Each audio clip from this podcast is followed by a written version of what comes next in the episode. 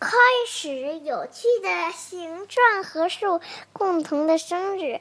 今天我们是在上海的酒店录的迪士尼，啊，不是迪士尼，迪士尼边上的酒店吗？不是。迪士尼边上，对，爸爸在迪士尼里边那城堡里干什么的呀？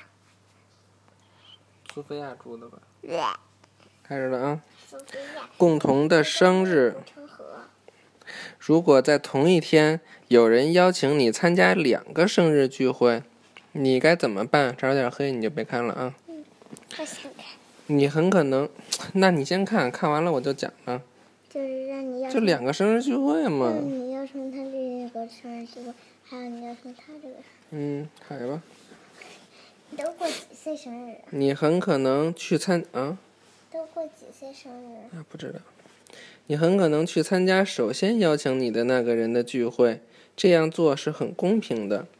同一天有两场生日聚会这种事并不是很少见，但是你认识两个确实有同样生日的人吗？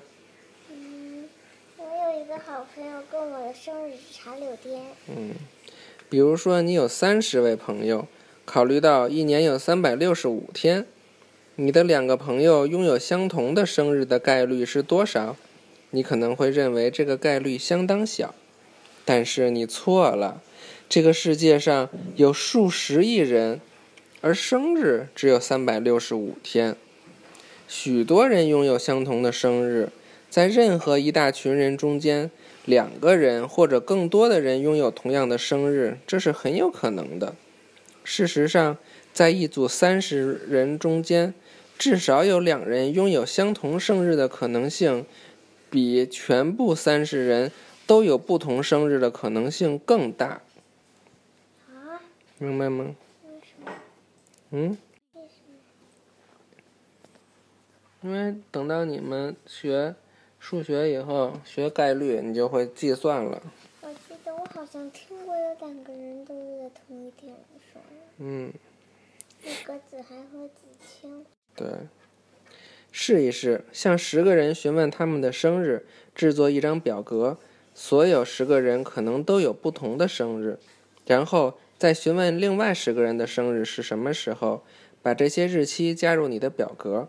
在二十个人中间，你可能找到两个人拥有同样的生日，最后再询问另外十个人的生日是什么时候，在三十个人中间。你将很可能找到两个或者更多的人拥有同样的生日。预习下一课喽，